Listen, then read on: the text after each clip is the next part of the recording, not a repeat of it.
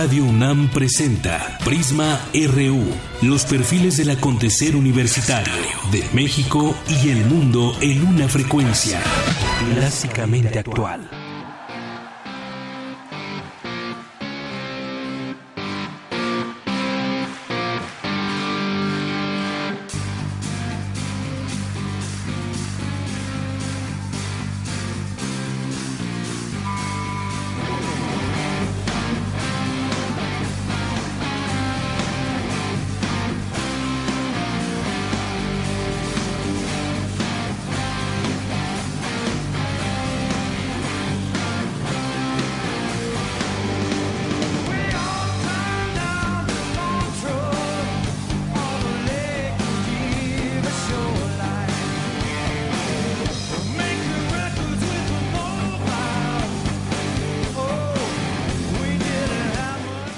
Buenas tardes. Gracias por sintonizarnos aquí en Prisma RU de Radio UNAM 96.1. Yo soy Deyanira Morán. Les saludo con mucho gusto a nombre de todo este equipo que estamos trabajando para usted. Y esto que escuchamos, lo hemos escuchado con eh, Deep Purple. Es una canción que es de ellos, pero la escuchamos en la guitarra con John Petrucci, Joe Satriani y Steve Vai eh, de un concierto hace ya muchos años, en los noventas, allá en Tokio.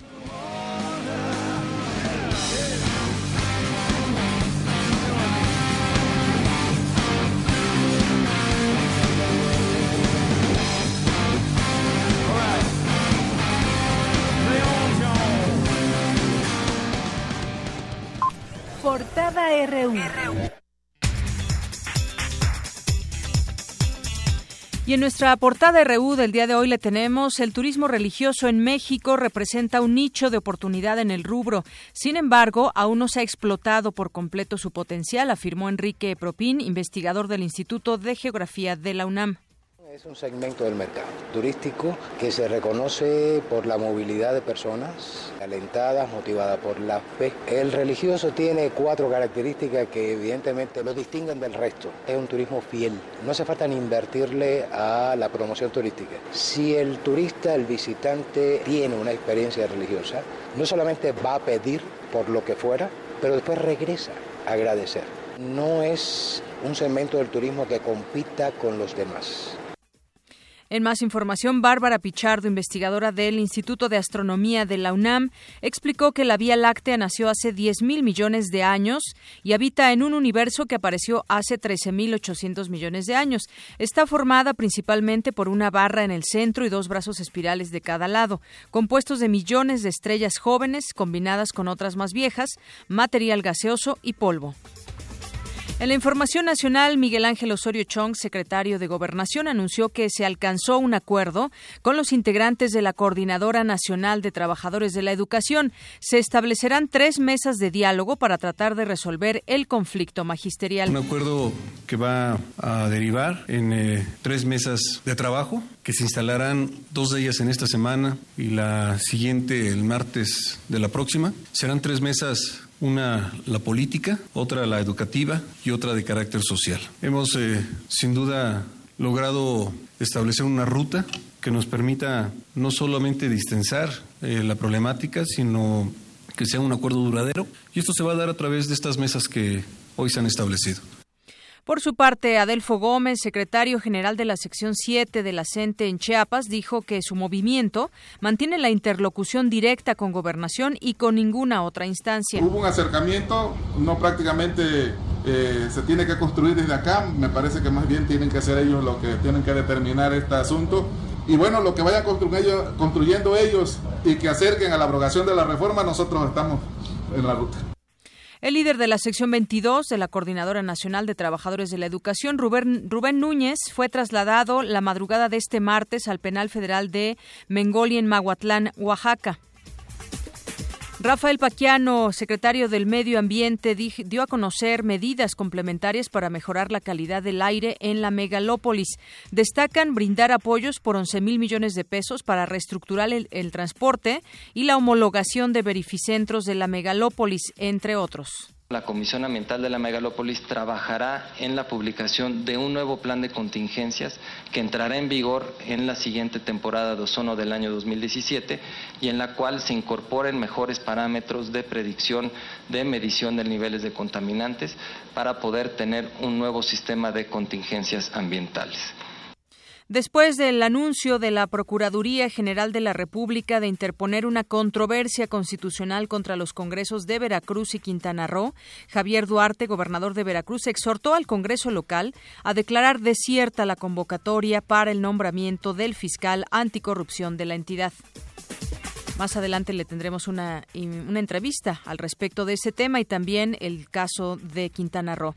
Y tal como pasó con estos estados, la PGR presentó acción de inconstitucionalidad contra la reforma anticorrupción, a modo, se dijo ayer, en Chihuahua. Y hoy el Consejo Político del PRI se reunirá en punto de las seis de la tarde para elegir a su nuevo presidente nacional. Carolina Monroy del Mazo, presidenta interina de este partido del PRI, señaló que el candidato Enrique Ochoa Reza cumple con los requisitos para dirigir al tricolor. Ante el cierre de verificentros, la Secretaría del Medio Ambiente dará 15 días más para verificar autos con engomado amarillo que tendrán hasta el 15 de septiembre. Fernando Cortés, director técnico y de investigación de la Dirección General de Zoológicos de la Ciudad de México, negó negligencia al suministrar medicamentos al gorila Bantú, quien murió en un traslado de Chapultepec a Guadalajara. El gobierno de la Ciudad de México modificó la imagen de las placas, tarjetas, engomados y licencias de circulación. Ahora tendrá los colores rosa y blanco y la leyenda Ciudad de México.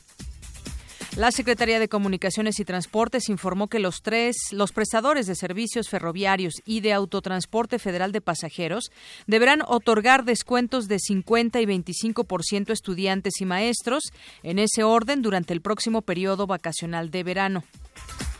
En economía y finanzas, el dólar en ventanilla se vende en 18.62 pesos, 18 centavos menos que ayer, en tanto que la Bolsa Mexicana de Valores se ubica en 46.374.25 puntos.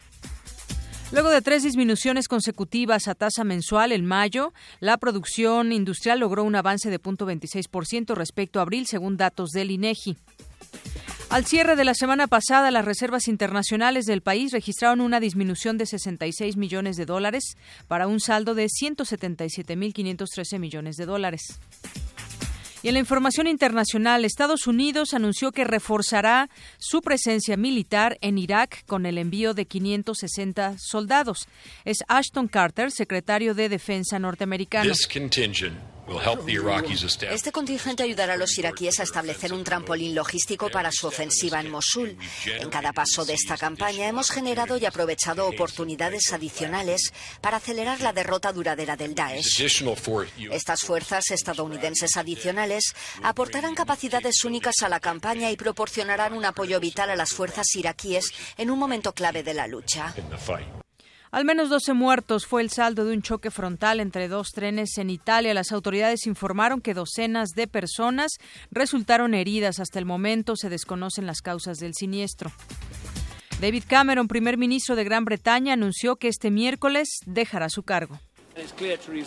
Está claro que Theresa May tiene el apoyo de la mayoría del grupo parlamentario conservador. Estoy encantado de que Theresa May sea la próxima primera ministra. Es fuerte, es competente, es más que capaz de proporcionar el liderazgo que va a necesitar nuestro país en los próximos años y cuenta con todo mi apoyo.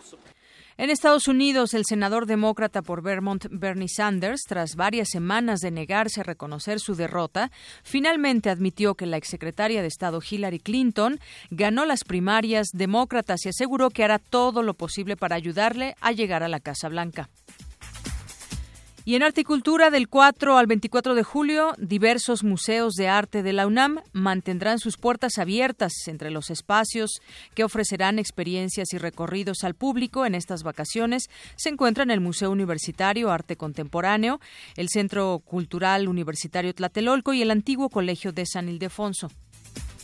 También por periodo vacacional, la réplica de la Capilla Sixtina permanecerá otro mes en la Plaza de la República frente al Monumento a la Revolución, según informaron los organizadores. Y en nuestro Zarpazo RU, la Dirección General del Deporte Universitario de la UNAM invita a todos los interesados a sus cursos y diplomados que imparte la institución. Los detalles los pueden consultar en la página de internet www.deportes.unam.mx o a los teléfonos 5622-0014 y 5622-0558.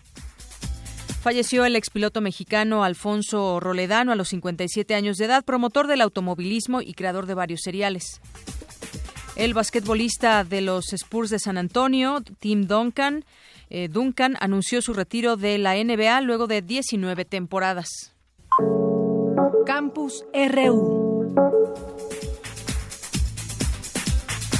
Una con doce y en nuestro campus RU del día de hoy, el tabaco contra cromosomas, una información, una nota que nos preparó mi compañera Dulce García. Adelante, Dulce. Hola, Deyanira, buenas tardes a ti y al auditorio. Todos los días escuchamos mensajes que nos sugieren no fumar, comerciales contradictorios que promocionan los cigarrillos, pero advierten que causan cáncer. Y en algunos espacios televisivos vemos imágenes impactantes de gente que ha sido dañada por el tabaco.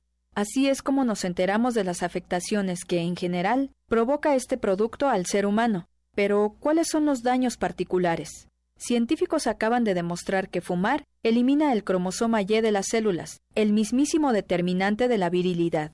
El doctor Diego Cortés Quesada, investigador del Centro de Ciencias Genómicas de la UNAM, indica que la pérdida del cromosoma Y puede conducir hacia la muerte. Aquellos hombres que fuman se vuelven mosaicos más fácilmente.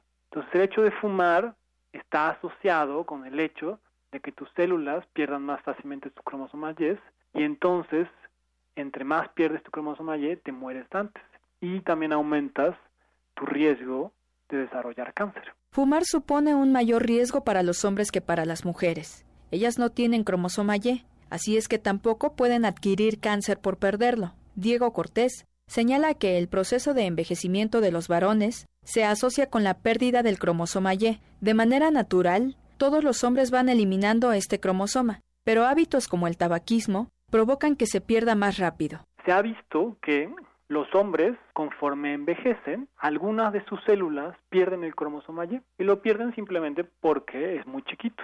A esto le llamamos mosaicismo, ¿no? Porque es como un mosaico donde tiene células que tienen el cromosoma Y y células que no tienen el cromosoma Y. Y entonces hicieron un estudio en Suecia y siguieron a un grupo de, de hombres a lo largo de 40 años y entonces asociaron el fallecimiento de estas personas con su grado de mosaicismo. Y entonces se dieron cuenta que efectivamente las personas que eran más mosaicas se mueren antes. El cromosoma Y se encuentra en una constante evolución debido a que va perdiendo información genética. Estudiarlo es importante porque sus cambios comienzan a relacionarse con la esperanza de vida de los hombres. Hasta aquí el reporte.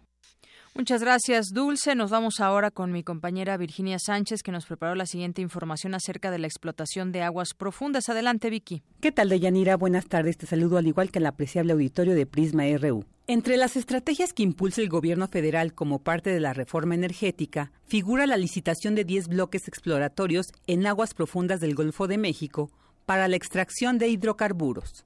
Entre las corporaciones que buscarán participar en la licitación anunciada para el próximo 5 de diciembre se encuentran Chevron, ExxonMobil y Total. Sin embargo, esta exploración y extracción no se realizaría de inmediato, sino hasta 2030, aseguró Fabio Barbosa Cano del Instituto de Investigaciones Económicas. El proceso comienza con la fase de exploración, se prolonga por 10 años Cuatro años se llama periodo inicial y luego hay dos más adicionales, el adicional 1, adicional 2. Para esas fechas estaremos en el año, si se firman los contratos en 2017, estaremos en 2027. En el mejor de los casos, y si los programas se cumplen, viene un descubrimiento de aceite o de gas. Entonces se inicia un periodo llamado de evaluación, se prolonga por tres años. Si contamos los años, ya estaríamos en el año 2030.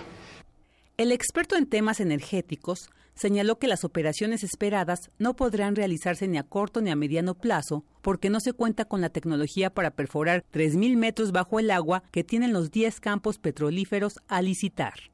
¿Qué quiere decir esto? Quiere decir que quienes han diseñado la reforma energética están pensando para los próximos 50 años. Esperan que en los próximos 50 años la industria petrolera continúe su marcha hacia zonas más profundas, más difíciles, de condiciones más adversas, porque en estas regiones tan profundas del Golfo de México existen áreas que se clasifican como ultrapresiones y ultratemperaturas.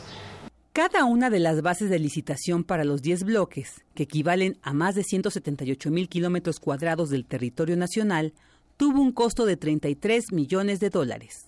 Hasta aquí la información. Buenas tardes. Gracias, Vicky. Muy buenas tardes. Es momento de ir a hacer una pausa, de hacer un corte. De regreso le vamos a platicar acerca de este acuerdo entre la Secretaría de Gobernación y la Coordinadora Nacional de Trabajadores de la Educación. Acuerdan tres mesas de trabajo y ya le platicaremos a detalle y al análisis también sobre este tema que parece ser ya una luz o una solución sobre este tema que hemos venido analizando y que hemos venido reportándole en este espacio sobre este pues esta inconformidad que hay por parte de la CENTE y que finalmente después de una serie de movilizaciones y bloqueos en varios puntos del país eh, se abrió esta mesa de diálogo y ahora pues eh, bueno el día de ayer se da a conocer esta información qué habrá en estas mesas que ya están planeándose. Ya lo escuchábamos hace unos momentos con el secretario de Gobernación. Van a ser tres temas, los cuales de regreso analizaremos. Volvemos. Queremos conocer tu opinión. Síguenos en Twitter como arroba PrismaRU. Para nosotros, tu opinión es muy importante. Síguenos en Facebook como PrismaRU. Ladies and gentlemen, this is Showtime from Mexico City. Con ustedes, el sonido.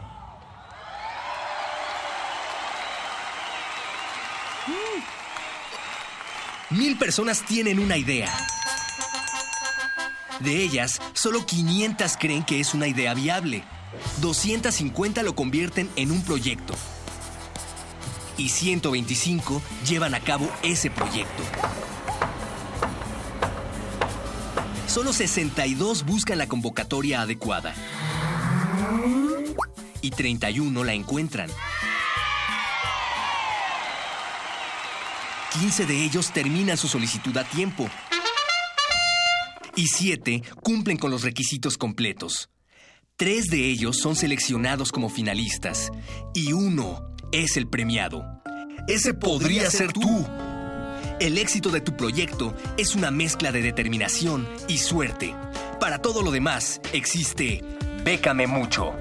Todos los miércoles por resistencia modulada en el 96.1 de FM, Radio UNAM.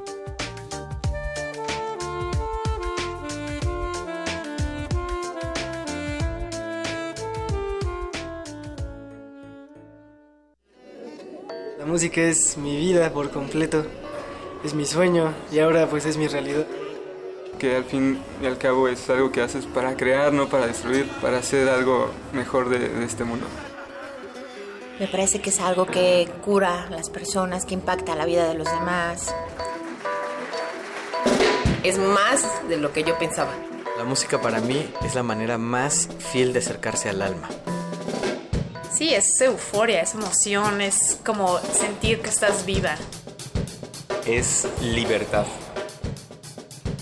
Yo creo que es lo más cercano a volar. Miocardio, la génesis del sonido. Un viaje que te llevará al corazón de la música. Martes y jueves a las 15 horas por el 96.1 de FM, Radio UNAM.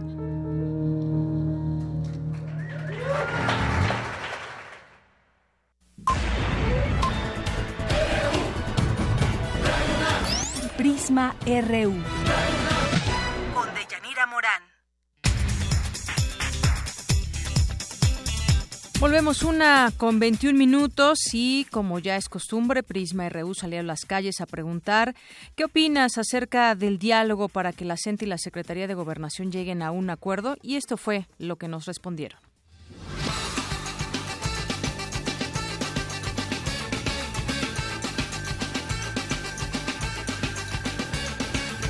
Ojalá se llegue a un acuerdo que beneficie tanto a que beneficie realmente a los maestros y la educación, ¿no? Desde raíz. Debe de hacerse una reforma educativa, pero no sé si sea esa la correcta, pero parece que no. Entonces que se haga una reforma realmente que no perjudiquen a, los maestros, a los niños y sobre todo que capaciten a todos los de los maestros, ¿no? Porque hace mucha falta. Para empezar, no hay claridad en ese proceso. solamente están diciendo que hay este que, que quieren poner mesa de diálogo, mesa de diálogo, y parece que no hay ningún resultado. No, no están concretando absolutamente nada y sigue el conflicto. Bueno, es, es, yo creo que es parte de la forma en cómo tiene que evolucionar el sistema de educación, pero tal parece que el sistema está más diseñado para, para deshacerse de toda la que es la planta o todo lo que es el recurso de, de educación mexicano y creo que es este, una, una gran falta de, ah, para empezar, una gran falta de respeto porque ellos quieren encapsularlo todo y, me parece que no es un sistema justo. Creo que en vez de, de, querer deshacerse del recurso deberían de utilizar esos mismos recursos para poder progresar juntos. Si no llegan a un acuerdo, pues tienen que tomar medidas drásticas porque no podemos estar soportando esas actitudes de la gente. Pienso que si el gobierno siempre se sale con la suya, pues debe ser un poquito más flexible, pero también los de la gente, pues tienen que también ver que el país tiene que progresar en educación.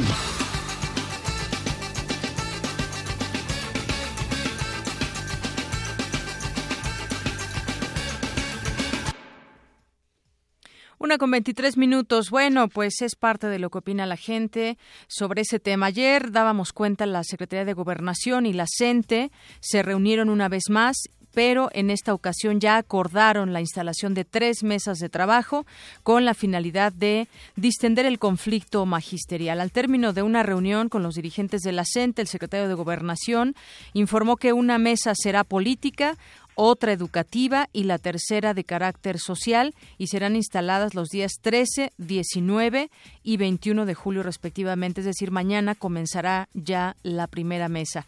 En el acuerdo firmado por Osorio Chong se establece que la Comisión Nacional de Mediación continuará acompañando los trabajos de las mesas como garante del proceso de diálogo y acuerdo. Al salir de la Secretaría de Gobernación, la Comisión Nacional Única Negociadora de la CENTE confirmó el acuerdo y dijo que las mesas serán de negociación. Los líderes magisteriales indicaron que en la reunión no abordaron el regreso a clases ni el cese a las movilizaciones, que aquí será un punto importante porque ya esta semana termina el ciclo escolar y regresan hasta finales de agosto de nueva cuenta las clases, si es que si es que hay ya un acuerdo, si no, pues al parecer y según lo que ha dicho la CENTE, las movilizaciones van a continuar. Adelfo Alejandro Gómez, secretario general de la sección 7 de Chiapas, negó que en la mesa educativa vaya a participar la Secretaría de Educación Pública y también agregó que el plan de acción continúa sin variación, pero le darán oportunidad a los encuentros con gobernación. Y sobre el regreso a clases también se le preguntó, dijo que la CENTE no puede hablar de retorno a las aulas porque aún no ha concluido el proceso de negociación. Aquí la gran pregunta será, ¿ya entrarán de lleno a ver los temas de la reforma educativa como tal y ponerse de acuerdo en lo que en lo que hasta hoy no han podido estar de acuerdo, que ya hemos platicado aquí, los temas de la evaluación y otros puntos. Esa será la gran pregunta.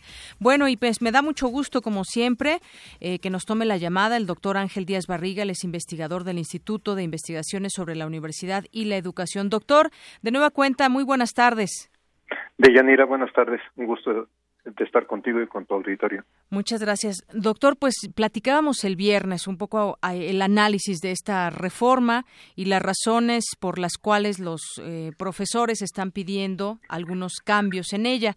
Ahora, pues después de esta reunión con la Secretaría de Gobernación se instalarán mesas de trabajo, una de ellas ya comienza mañana y serán mesas, una mesa política, otra educativa, otra de carácter social. ¿Cómo ve esto pues creemos o quisiéramos pensar que ya pinta para una, una posible solución, aunque yo decía, queda la gran pregunta si se van realmente a tocar esos temas de la reforma educativa. Mire, yo pienso que estamos ante lo que se podría denominar río revuelto ganancia de pescadores. Y digo porque por una parte está la mm, gobernación en tres mesas con la coordinadora, cuando simultáneamente el secretario de Educación se está reuniendo con el, CENTE. el, el presidente del CENTE, y al mismo tiempo el INE se reúne con el CENTE, y al mismo tiempo Mexicanos Primero, por primera vez, y eso me parece importante, dice la ley es mejorable, este, y dice mejoremos el instrumento, pero sobre todo hay algo importante que dice y es que se hagan observaciones en el aula. Este, el INE con el eh, con, con, el CENTE lo que plantea son, yo diría, mejoras menores al proceso de evaluación. Por ejemplo, plantea que el instrumento se revise, que las preguntas sean más pertinentes, que se cuide avisar con tiempo a los docentes de cuándo les corresponde la evaluación, pero por ejemplo no nos han dicho con qué criterio eligieron a los docentes. Y la información que yo tengo, por lo menos para secundarias en este año, es que el criterio es que sean los docentes de tiempo completo. Pero en base a qué decidieron que sean los de tiempo completo? Eh, el año pasado dijeron de los de 6 a 20 años. Finalmente yo sé que hubo docentes de más de 60 años de edad que se presentaron que tienen 34, 35 años de servicio y docentes que hubo que tienen cuatro años este, que se presentaron. O, sea, cuando yo digo río revuelto, ganancias de pescadores. Ah, bueno, y todavía me falta otra cuestión. Sí, adelante. Hasta la Núñez declara que ahora que puede preparar a los maestros para la evaluación.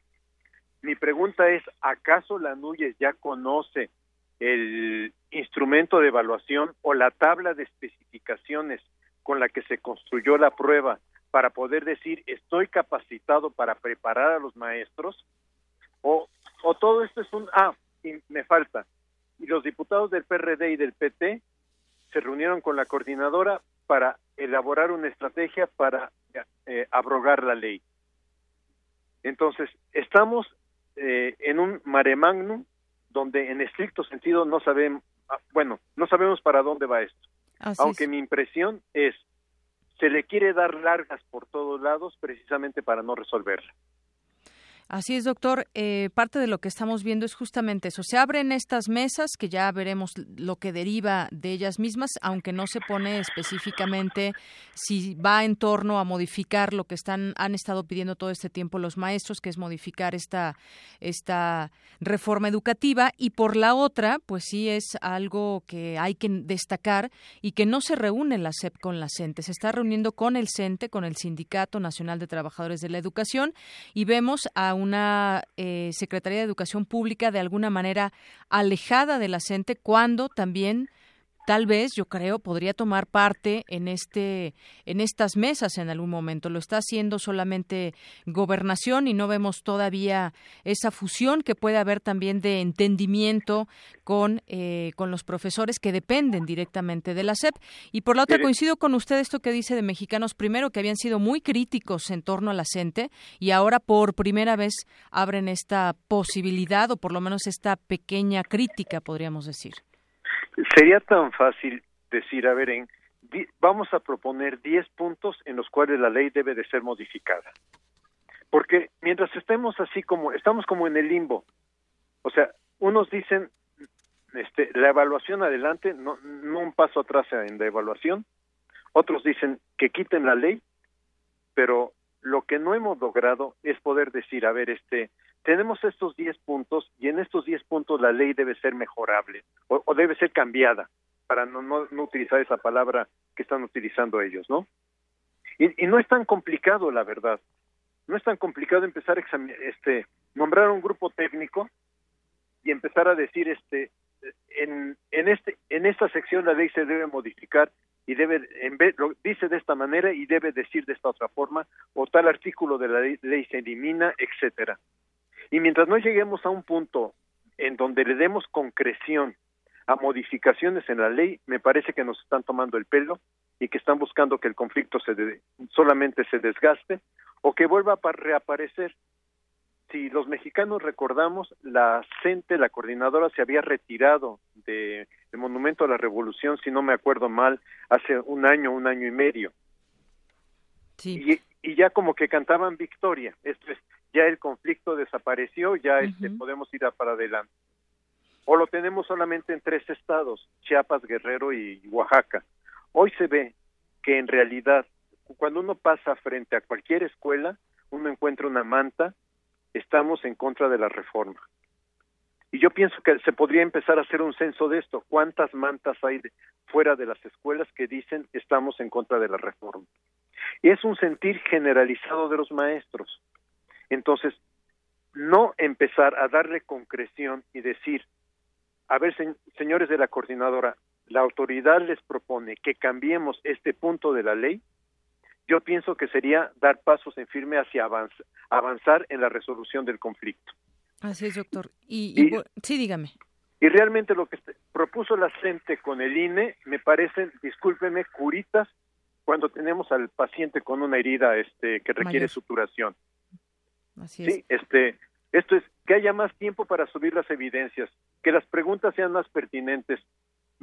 Realmente me indigna con mis colegas del INE, colegas porque son investigadores, que no puedan hacer un planteamiento mucho más serio, mucho más estructurado frente al problemón que tenemos enfrente. Efectivamente, doctor. Yo esperaría que en esta mesa educativa realmente se, se, se, traten estos temas de los cuales estamos hablando ahora, porque bueno, es lo que veo con la mesa educativa, porque en la política, pues bueno, ahí hablarán de posiblemente caminos que se pueda, eh, que se puedan tomar eh, para levantar bloqueos y demás que eh, iría junto con el carácter social, de qué manera se está afectando a la sociedad y aquí pues viene también un punto que yo vería un poco complicado.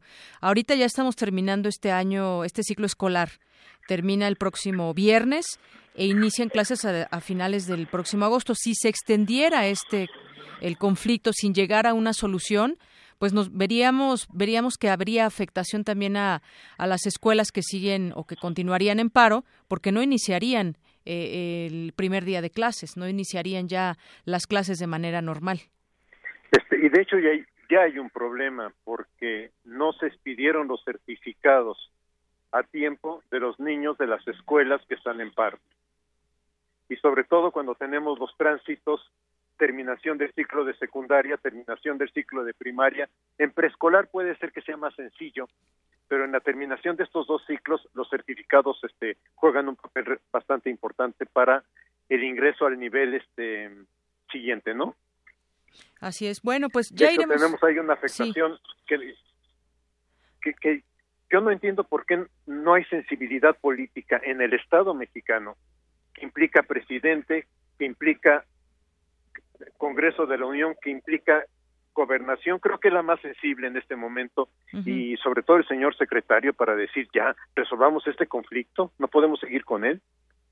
Exacto. Bueno, pues yo creo que eso queremos muchos. Esperamos que así también se entienda de parte de las propias autoridades. La gente pues sigue en sus en sus puntos que desde un inicio ha señalado y, y no, no se ha movido de esa postura porque pues han tenido todo este todo este tiempo para señalar esos errores que ellos ven como gente que está dentro de este sistema educativo mexicano. Ya iremos viendo, doctor, eh, tal vez en otro momento podamos platicar de lo que derive de esas de esas mesas de diálogo que estarán próximas a comenzar, una de ellas ya el día de mañana. Y, y yo pienso que ya tendríamos también que desde la sociedad civil empezar a decir, a ver, la ley es mejorable en esto, porque si estamos esperando que esto nos lo ofrezcan las autoridades o, o, salga del CENTE, el CENTE tiene tal nivel de activismo que en este momento no se puede sentar a decir lo que queremos es en las modificaciones es A, B, C, D, etcétera, ¿no? Así es. Y que bueno, también a este tema ya se han sumado padres de familia junto con distintas escuelas. Y con distintas organizaciones sociales, pero lo que necesitamos es expertos en evaluación para decir, la evaluación del desempeño docente implica hacer estas actividades. Nos sumamos también a ese a ese a ese punto, doctor, expertos que conozcan de los temas de educación para resolver también estos estos problemas y generar una mejor solución. Pues muchas gracias, doctor, por su tiempo.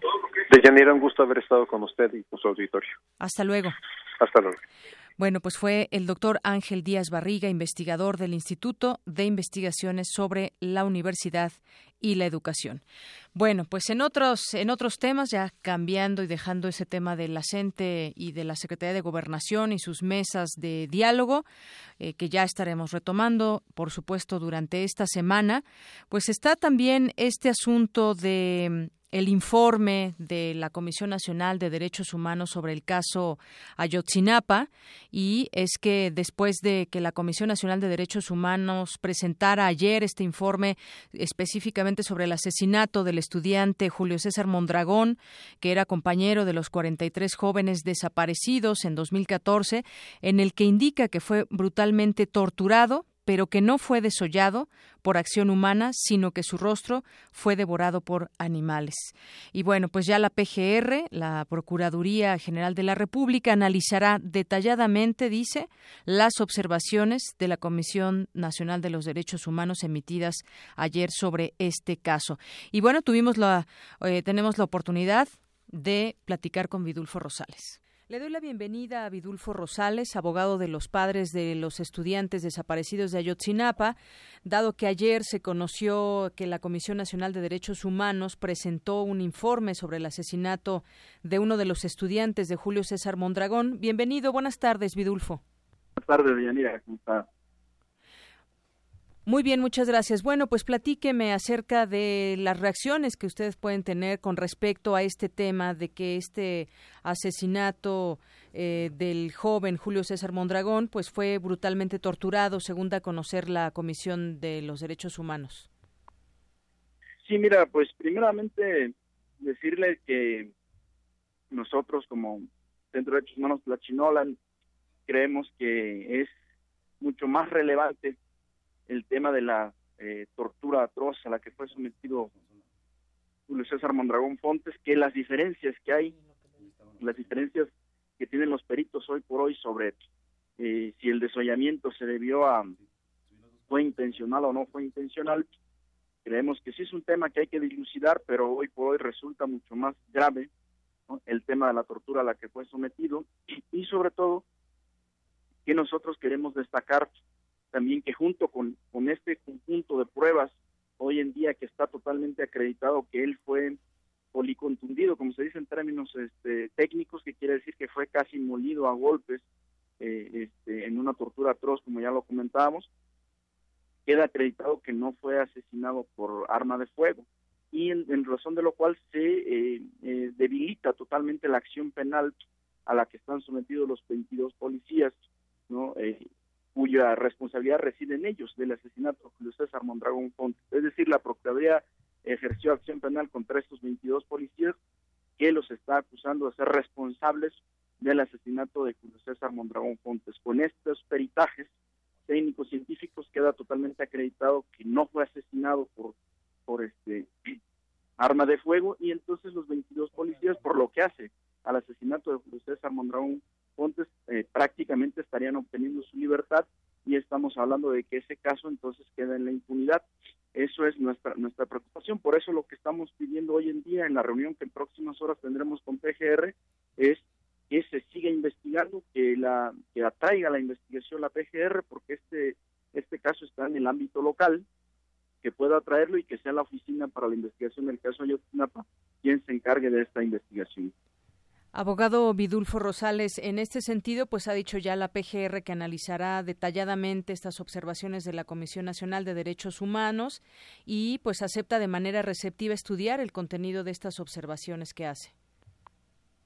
Pues me parece que no es un tema que tenga que analizar mucho, ¿eh? es una de sus competencias, eh, lleva el caso Ayotzinapa, hay una oficina que lleva el caso Ayotzinapa este, de PGR y que ante estas graves inconsistencias, ante esa gravedad que hoy nos muestran todos los, los, los, los estudios periciales realizados tanto por CNDH como por la misma PGR y por el equipo argentino de antropología forense, más allá, como te decía, de estas pequeñas diferencias, creo que lo importante es que pueda traer la investigación y que pueda dilucidarse quiénes son los responsables de ese hecho.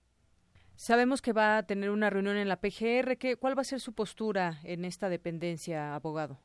Pues mira, llevamos varios puntos relacionados con la investigación, con la búsqueda. pero uno de los principales, obviamente, en el que queremos insistir es en la, separación del señor Tomás Cerón de Lucio, que ha representado un obstáculo al frente de la Agencia de Investigación Criminal para esclarecer el caso de Ayotzinapa. Muy bien, pues Vidulfo Rosales, abogado de los padres de los estudiantes desaparecidos de Ayotzinapa, muchísimas gracias por tomaros la llamada aquí en Radio UNAM en Prisma RU. Gracias a ti, Daniela, hasta luego. Buenas tardes, Deyanira. Bien, bueno, pues esto fue lo que nos dijo eh, Vidulfo Rosales. Y bueno, sobre el tema ya iremos eh, conociendo más de lo que derive de las propias revisiones que haga la PGR, quien lleva este caso. Y bueno, pues la postura, escuchar al abogado que está defendiendo a los padres de estos estudiantes desaparecidos de Ayotzinapa. Un tema que todavía no puede cerrarse debido a la complejidad del propio tema en sí investigaciones que de pronto, pues en, un primer momento, cuando se dio aquella verdad histórica, no se cerró ese capítulo y entonces eh, comenzaron expertos internacionales también a colaborar con el gobierno de México para saber o tratar de saber qué es lo que realmente sucedió aquellas noches y quiénes, sobre todo, tienen responsabilidad en este caso, este, este tema que aún sigue abierto.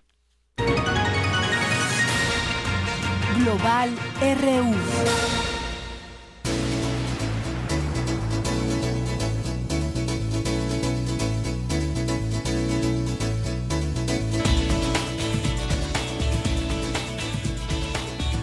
Una con 43 y en la información internacional, eh, la aspirante demócrata a la Casa Blanca Hillary Clinton aseguró que junto con el senador Bernie Sanders, su rival en las elecciones primarias, vencerá al candidato republicano Donald Trump y construirá el futuro de Estados Unidos tras recibir el respaldo del senador en su primer acto de campaña conjunto en Portsmouth, en Nuevo Hampshire. Clinton agradeció el apoyo del legislador y reconoció su labor en la campaña al crear un movimiento que ha logrado motivar a los más eh, jóvenes del país para involucrarse en la vida política. Bueno, pues sin duda esto le dará frescura a su, a su campaña con este apoyo, o más fuerza, más bien, más fuerza a su campaña, donde se vea ya este apoyo también de Bernie Sanders. Y bueno, en otra información también internacional, el Parlamento británico anunció que debatirá el próximo 5 de septiembre una petición ciudadana para celebrar un segundo referéndum sobre la salida del Reino Unido de la Unión Europea. Más de cuatro millones de personas secundaron en la página web de la Cámara de los Comunes una propuesta que llama al gobierno a implementar una norma para convocar otro referéndum si el bando ganador obtuvo menos del 60% de los votos con una participación menor del 75%. Y bueno, una muy mala noticia, al menos 20 personas fallecieron hoy, se ha ido incrementando desde la mañana el número de muertos. Hoy en un accidente de tren cuyas circunstancias aún se desconocen y que ha se registró en la región italiana de Apulia, esto al sur, declaró el presidente de la provincia di Barletta Andrai Trani, Giuseppe Corrado. Se trata todavía de un resultado provisional de este suceso que eh, se ha saldado además con alrededor de una treintena de heridos, 18 de ellos en estado grave.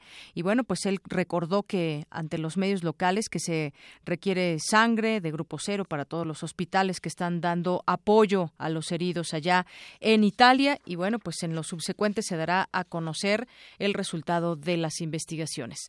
Una con 45 minutos, vamos a hacer una pausa y de regreso estaremos eh, platicando sobre pues ya las reacciones sobre esta imposición de la PGR de controversia contra los congresos de Quintana Roo, Veracruz y Chihuahua. Queremos conocer tu opinión. Síguenos en Twitter como arroba PrismaRU. Para nosotros, tu opinión es muy importante. Síguenos en Facebook como PrismaRU.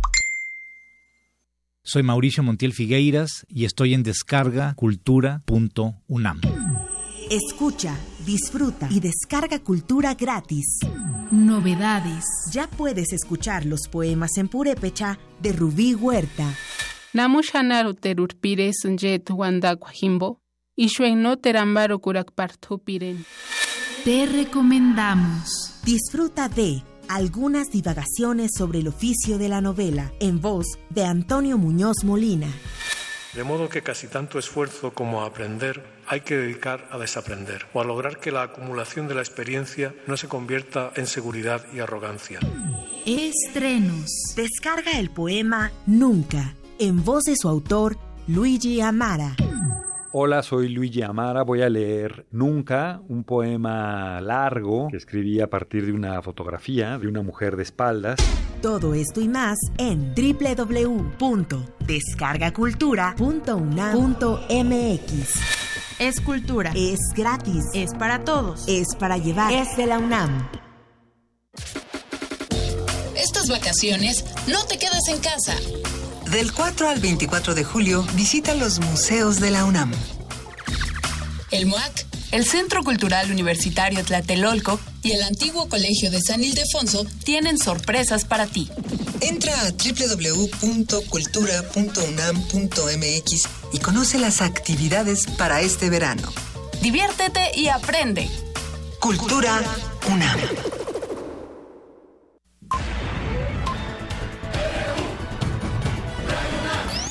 Prisma RU. Con Deyanira Morán.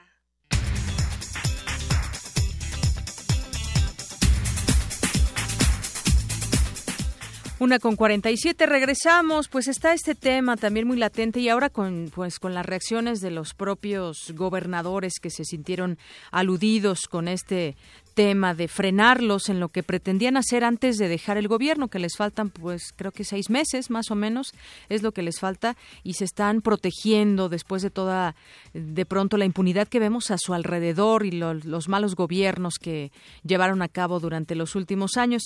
Bueno, pues hoy obviamente todos los periódicos prácticamente destacan esta esta nota entre sus ocho columnas y bueno, por ejemplo, la nota de hoy de Reforma dice enfría PGR mañas de Duarte y Borges Dice, por considerar que los gobernadores priistas de Veracruz, Javier Duarte, y de Quintana Roo, Roberto Borge, impulsaron nombramientos y leyes a modo para el combate a la corrupción en sus entidades, la PGR presentó acciones de inconstitucionalidad ante la Suprema Corte.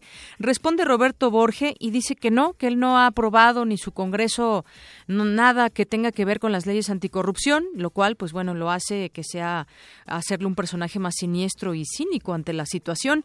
Y es que eh, promovió el al, en el Congreso de Quintana Roo la creación de la Fiscalía de Justicia, que quedó a cargo de Carlos Álvarez, allegado suyo por ni más ni menos nueve años. Pero bueno, dice él que no ha hecho nada. Designación también de Javier Cetina, otro, per, otro personaje cercano a él al frente de la Auditoría Superior del Estado por los próximos siete años.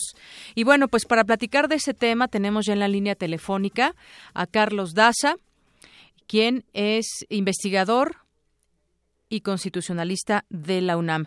Doctor Carlos Daza, muy buenas tardes. ¿Qué tal? Muy buenas tardes. ¿Cómo estás? Un saludo a todos tus radioescuchas y y desde luego a todos Muchísimas gracias, doctor. Pues este tema que nos nos preocupa, nos ocupa y vemos de pronto ya las respuestas de estos gobernadores, por lo menos de Javier Duarte y de Roberto Borges, donde dicen que ellos no hicieron nada cuando estuvimos viendo todas estas acciones que han hecho en los últimos días para tratar de protegerse, que un manto de impunidad los proteja cuando ellos ya no sean gobernadores y no los llamen a cuentas. ¿Cómo ve usted? Lo podemos ver nosotros desde un punto de vista periodístico, social, político, pero en lo legal, pues denos usted luz al respecto de este tema. ¿Cómo, cómo lo ve? ¿Será que realmente, realmente se frene lo que han estado haciendo? Sí, yo lo veo desde un ámbito jurídico totalmente positivo.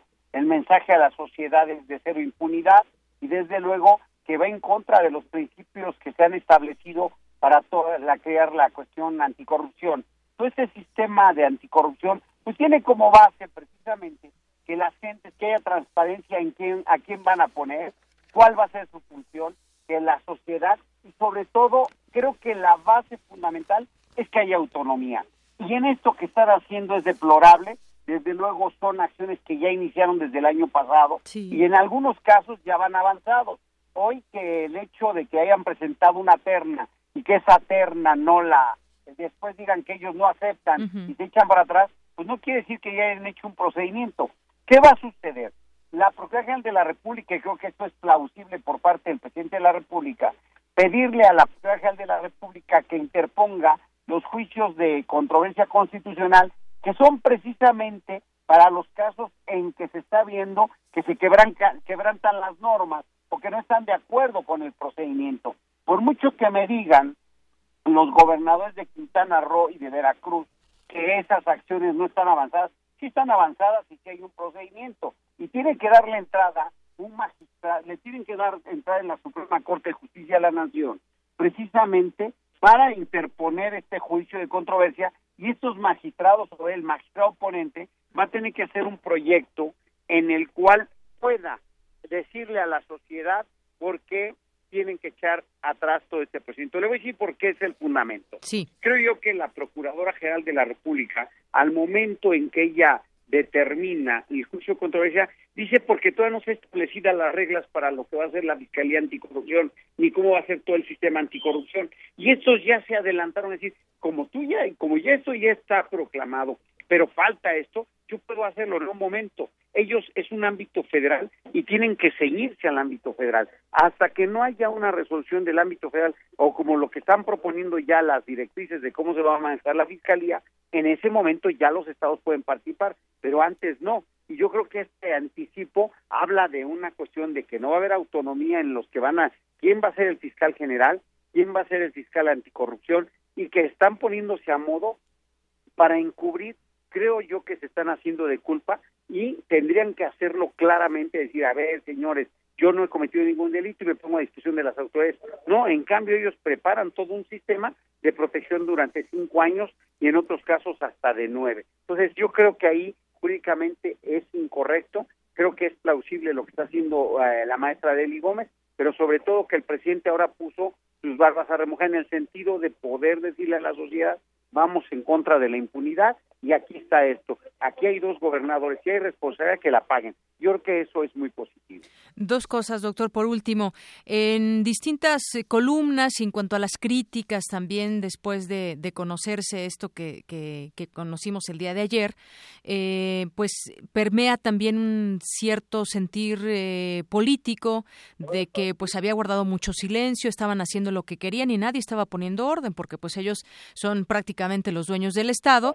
Viene esta, este señalamiento de la propia PGR y bueno, pues queda una sensación de que puede ser un tema un tema político, pero esperemos, yo me sumo a este asunto de querer terminar con esta impunidad y con los malos manejos eh, eh, que, que se han vertido en este sentido, tanto legal como jurídico. Y yo también le preguntaría, ¿no tendrán medido estos dos gobernadores, bueno, tres con el de Chihuahua, eh, este impacto? Porque bueno, ellos al estar haciendo eso también, pues todo su equipo miden los impactos que puede haber y, y tal vez encuentren alguna salida jurídica por la cual decir, no, pues yo no hice nada y, voy a hacer caso a lo que me está diciendo la PGR. Yo creo que aquí eh, eh, la PGR tiene que ser eh, la maestra de eh, esperar primero el juicio de controversia constitucional para tirar su procedimiento. Una vez que ya hayan echado marcha atrás el procedimiento, entonces yo creo que tiene que ser ya paralelamente una investigación sobre su riqueza, sobre sus bienes, sobre su manejo financiero, auditorías a los estados y una vez que se determine ahí, o una revisión de cuentas eh, eh, a fondo y rendición de cuentas de cada uno de ellos para efecto de que haya transparencia. Si ahí hay, ahí hay una cuestión de delito, ya no espera el juicio controversia inmediatamente iniciarle en PGR, porque ellos acuérdense que tenían su mandato y ya no tienen fuero, no hay que hacer juicio contra ellos eh, político, entonces tendría, podríamos ya someterlos a las autoridades inmediatamente. Entonces yo creo que es, debe de complementarse con estas auditorías, con una denuncia penal, si es que hay elementos y, e ir en contra hasta sus últimas consecuencias. Pero el mensaje, creo yo, de fondo a la sociedad por parte de Presidencia de la República es muy bueno en el sentido que no importa que, que sean priistas, vamos a ir contra quien cometa un delito. Lo mismo lo puede hacer de cualquier otro partido, pero aquí la función y el hecho de ya darle entrada a esto y promover la controversia que no están de acuerdo en que haya impunidad y eso es muy importante. Efectivamente. Y, doctor ya no nos da tiempo, pero quizás en otro momento podríamos platicar también de todos estos artilugios eh, legaloides, por decirlos de alguna manera, que ha llevado a cabo en Quintana Roo el gobernador Roberto Borge para despojar de terrenos, hoteles y demás, que es también eh, otro gran tema que quizás en otro momento podamos platicar. Ahí es donde precisamente yo creo que está la parte medular de todo lo que estamos mencionando ahorita, que eh, eso eh, corresponde no al juicio de controversia, sino a la posible responsabilidad penal que tenga por otros ilícitos este gobernador. Entonces, pero eso ya es una cuestión totalmente secundaria que tendría que analizarse o paralelamente llevarse, pero quienes tienen acciones son los que fueron despojados, ellos tienen que actuar pues, para poderlo manejar. Así ¿eh? es. Bueno, pues doctor Carlos Daza, mucho gusto platicar con usted. Al contrario, un saludo a ti y a todos tus escucha. Gracias. Hasta luego. Gracias. Hasta luego. Bueno, el doctor Carlos Daza, investigador constitucionalista de la UNAM. Arte y cultura. Bien, nos vamos ahora, ahora sí, con mi compañero Toño Quijano, que nos preparó esta información sobre el cine mexicano. Buenas tardes, Deyanira, a ti, a nuestro auditorio. Con el objetivo de llenar un vacío en los estudios sobre la producción fílmica de México en España, el experto Ángel Miquel realizó una investigación en archivos públicos y privados. El resultado lo plasmó en el libro Crónica de un encuentro, el cine mexicano en España 1933-1948. A decir de Miquel, este periodo determinó las bases para la cooperación fílmica en los años 50 entre ambas naciones. Llama la atención la censura a las películas mexicanas cuando Francisco Franco llegó al poder. Se establecieron tres clasificaciones. Se puede exhibir, se puede exhibir con cortes y no se puede exhibir. La consulta del archivo de la censura es muy interesante porque incluye los expedientes de revisión de todas las películas y en, el caso de las mexicanas que se pudieron exhibir dice qué escenas tenían que quitárseles. Entonces uno se hace una idea de cómo vieron esas películas en España, ¿no? sin, buena parte de su atractivo, ¿no? que eran pues, las escenas de amor. En el caso de las películas con alusiones políticas, bueno, su carga de, de contenido político, ¿no? o cosas que por, el uso mismo de la lengua consideraban irrespetuosas, ¿no? Por ejemplo, en las películas de Cantinflas cuando se burlaba de un cura. De 1933 a 1948 fueron exhibidas en España 185 películas y llama la atención que la industria ibérica elaboraba programas de mano para estos filmes.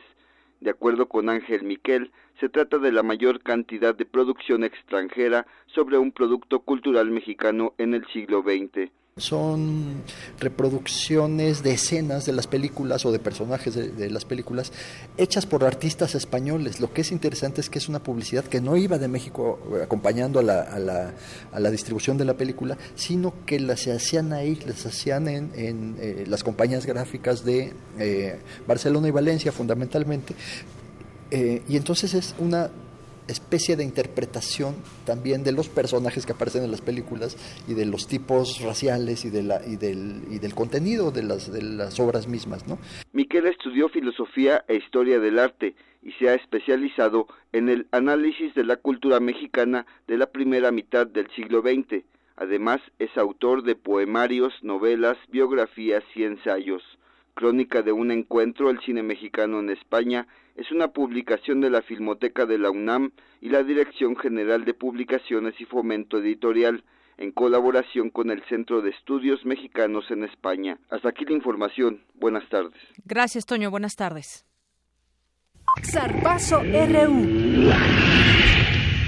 Y nos vamos rápidamente con Isaí Morales con el Zarpazo RU.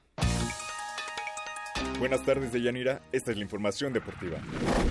La Dirección General del Deporte Universitario de la UNAM invita a todos los interesados a sus cursos y diplomados que imparte la institución. Diplomado Psicología del Deporte, del 23 de agosto de 2016 al 25 de mayo de 2017.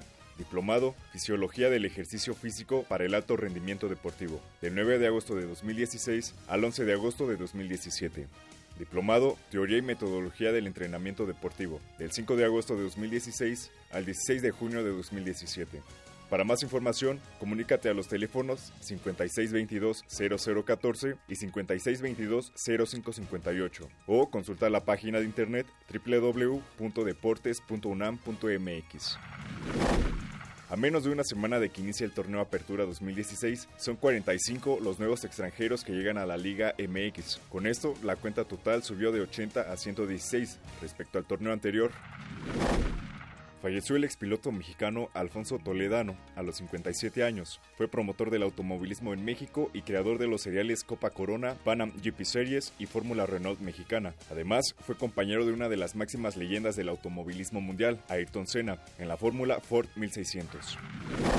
El Sindicato de Técnicos de Hacienda Gesta de España pidió al Fútbol Club Barcelona terminar con su campaña de apoyo al futbolista Lionel Messi, tras la sentencia que condenó al argentino a 21 meses de prisión por fraude fiscal. El basquetbolista Tim Duncan anunció su retiro de la NBA luego de jugar 19 temporadas. El atleta de 40 años es uno de los máximos ídolos de San Antonio Spurs, con quien ganó 5 anillos. A lo largo de su carrera anotó más de 26.000 puntos y logró 1.001 victorias. Hasta aquí el Zarpazo RU. Buenas tardes. Gracias, Isaí. Muy buenas tardes. Nos enlazamos ahora a nuestra redacción con mi compañera Cristina Godínez. Cristina, buenas tardes. De Yanira, auditorio de Prisma RU, Roberto Gil Suart, presidente de la mesa directiva del Senado, aseguró que el contenido de la reforma educativa podría ser revisado solo si se demuestra que existen problemas normativos que impiden su adecuada implementación. En otro tema, la Comisión Ejecutiva de Atención a Víctimas analiza las observaciones de la Comisión Nacional de los Derechos Humanos en torno al caso del normalista Julio César Mondragón, a fin de reforzar la atención a los familiares. Por último, Benito Neme, director general de Caminos y Puentes Federales, informó que en el periodo vacacional de verano, que inicia este viernes 15 de julio, se prevé que ocurran hasta 2.500 accidentes carreteros. Escuchemos al funcionario. Bueno, primero que tienen que hacer los vacacionistas que les recomendamos, hacer caso a todas las señalizaciones de tránsito. Es muy importante que revisen su vehículo, que tengan bien trazada su ruta de los lugares a los que van a ir, que no manejen cansados, es importantísimo tenemos muchos accidentes que la gente se queda dormida, que no dejen cansados y sobre todo que respeten los límites de velocidad. Porque si tú lo haces y el de al lado lo hace, llegarás a tu destino sin ningún problema. Hasta aquí el reporte. Buenas tardes. Gracias, Cris. Muy buenas tardes. Y bueno, con, esto nos despedimos. Nada más me despido también con este pequeño datito. Gobierno de Veracruz pagó a empresas fantasma 18 mil millones de pesos por bienes que no existen. Esto lo acusa la Auditoría Superior de la Federación. Dos con tres. Mi nombre es Yanira Morán. A nombre de todo este equipo le deseamos que tenga buena tarde y lo esperamos mañana en punto de la una.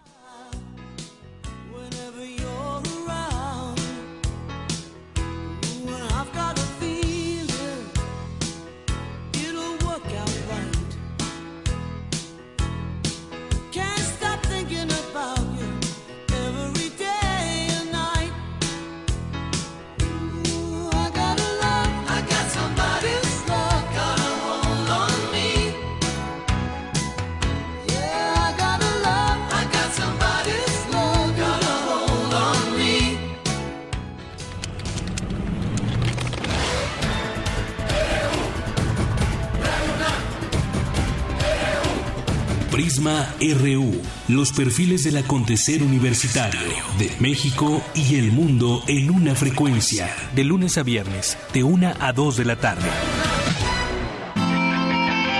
Radio UNAM, clásicamente informativa.